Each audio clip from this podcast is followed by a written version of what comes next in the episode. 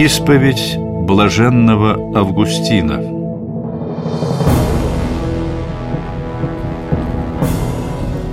В мае 429 года от Рождества Христова король вандалов Гейзерих с 80-тысячной армией переправился через Гибралтар и высадился в римских владениях Северной Африки.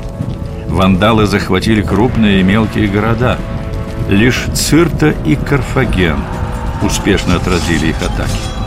Римский полководец Бонифаций отошел со своим войском в город Гиппон. Началась осада города, продолжавшаяся более года. 75-летний епископ Гиппона Аврелий Августин стоял на одной из башен города и смотрел на бесчисленные войска вандалов, окруживших его со всех сторон. Говорят, в минуты смертельной опасности вся жизнь проносится перед глазами человека.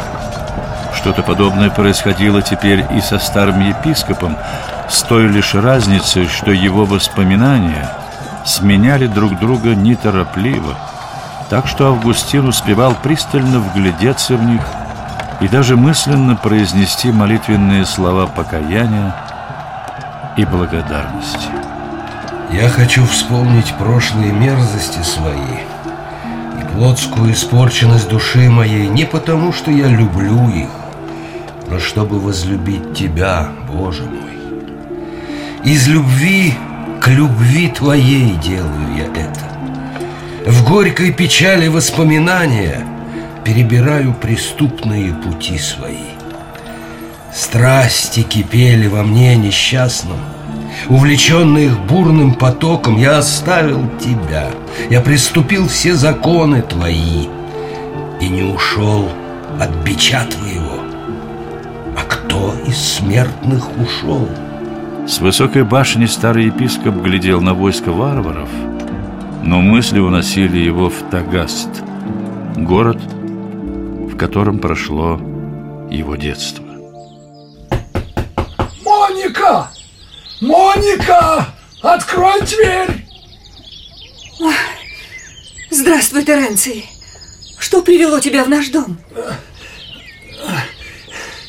Твой сын Августин вместе с другими мальчишками пробрался в мой сад и крал груши. Да, я погнался за ними, но куда мне с одной ногой? А эти сорванцы еще потешались над моей немощью. Прости, прости моего сына, отче. Подожди, я заплачу тебе за твои груши. Вот, вот возьми и, пожалуйста, не говори ничего Патрицию. Я сама поговорю с Августином. Нет, нет, Моника, деньги ни к чему. Груши родятся каждый год, а вот дети, если теряют стыд, потеряны навсегда. Прощай! До свидания, Теренций. Августин, иди сюда. Зачем ты это сделал, сын мой? Тогда мать спросила, зачем я сделал это. Я украл то, что у меня имелось в изобилии, и притом было гораздо лучше. Я хотел насладиться не тем, что стремился уворовать, а самим воровством и грехом.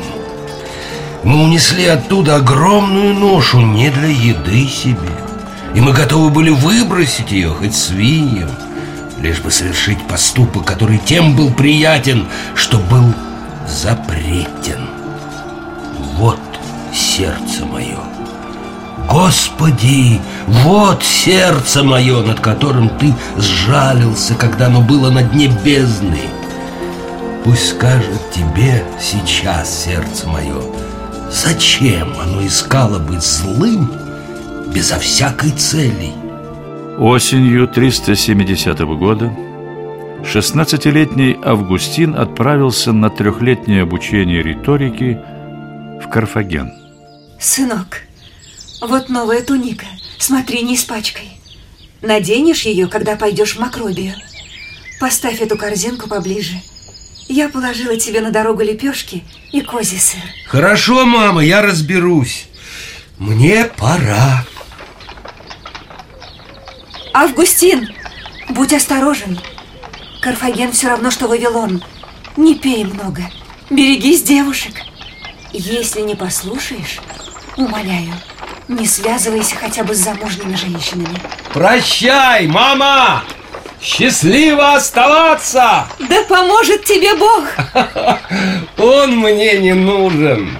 Я римлянин и полагаюсь только на самого себя. Прощай! Спустя год я стал первым в риторской школе Макробия. Я был полон горделивой радости и спеси.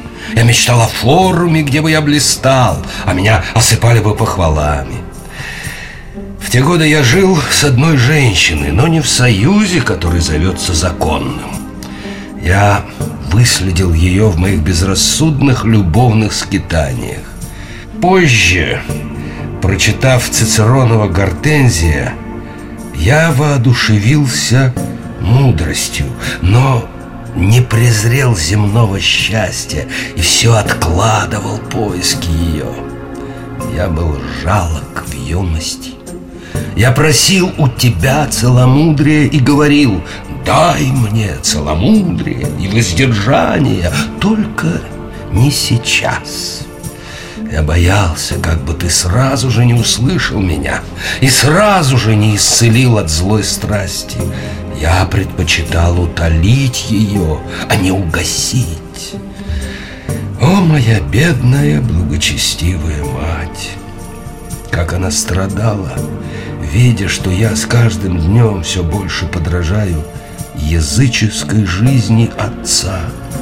Патриций, отец блаженного Августина, был землевладельцем средней руки – как и всякий римлянин, он не терпел, чтобы кто-то противоречил его желаниям.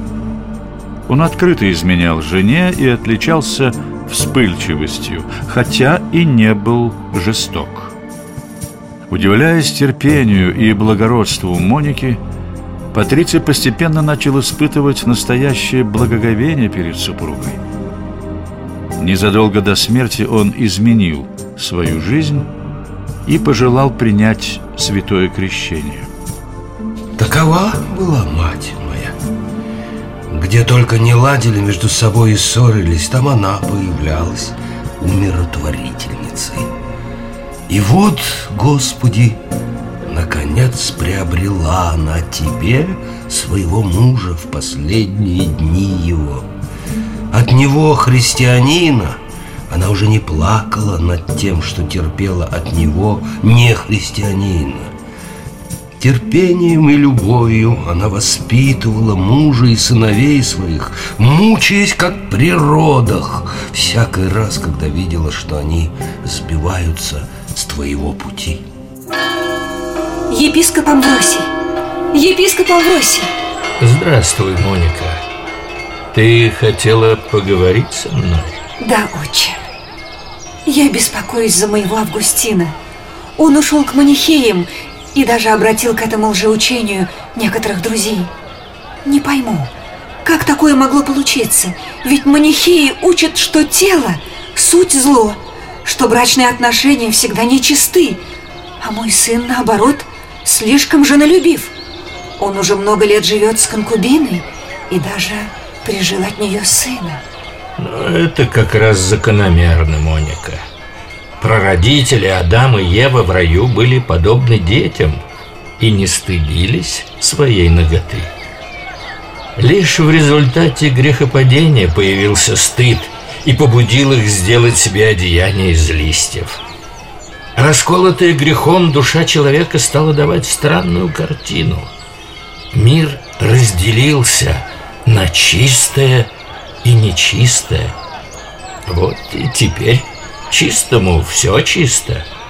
И лишь нецеломудрие мыслей побуждает человека испытывать отвращение или стыд перед брачными отношениями. Помоги, Амбросий. Поговори с Августином. Разубеди его. Ничего не выйдет, Моника. Он заупрямится, потому что ересь для него вновь. Он гордится ею. Оставь его там и только молись за него Богу. Он сам откроет, какое это заблуждение и какое великое нечестие.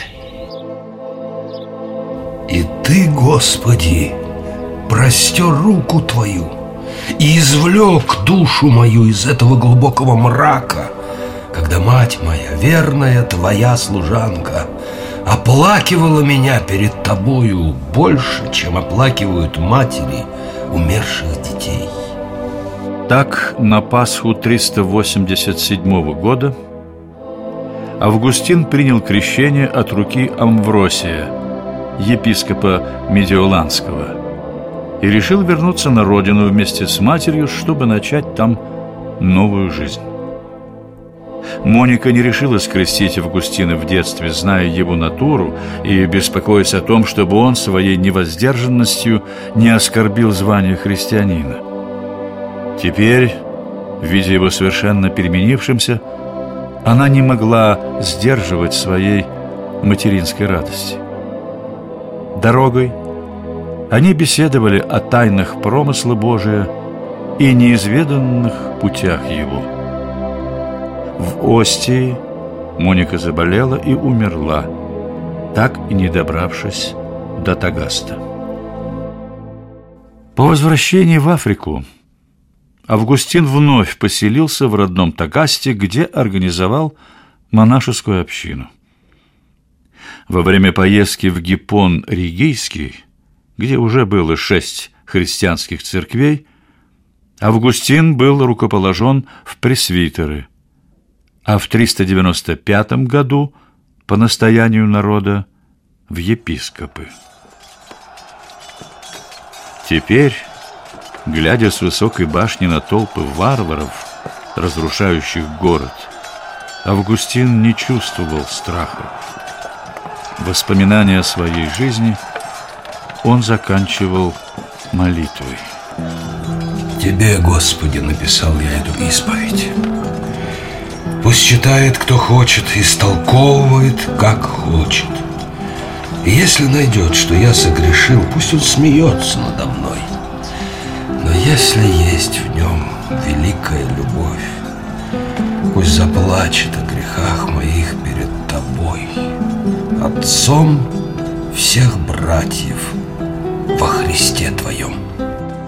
Позже святителя Августина назовут учителем благодати и одним из величайших отцов церкви. Современные христиане, читая многочисленные сочинения – раскрывающие суть христианской веры и поясняющие церковные законы, часто и не подозревают, что большинство таких книг всего лишь пересказывают идеи блаженного Августина. Епископ умер 28 августа 430 года во время осады Гиппона вандалами. Незадолго до смерти – он вновь перечитал свое сочинение под названием «Исповедь», придирчиво отредактировал ее и написал «Пусть все, кто будут читать этот труд, подражают мне не в моих ошибках».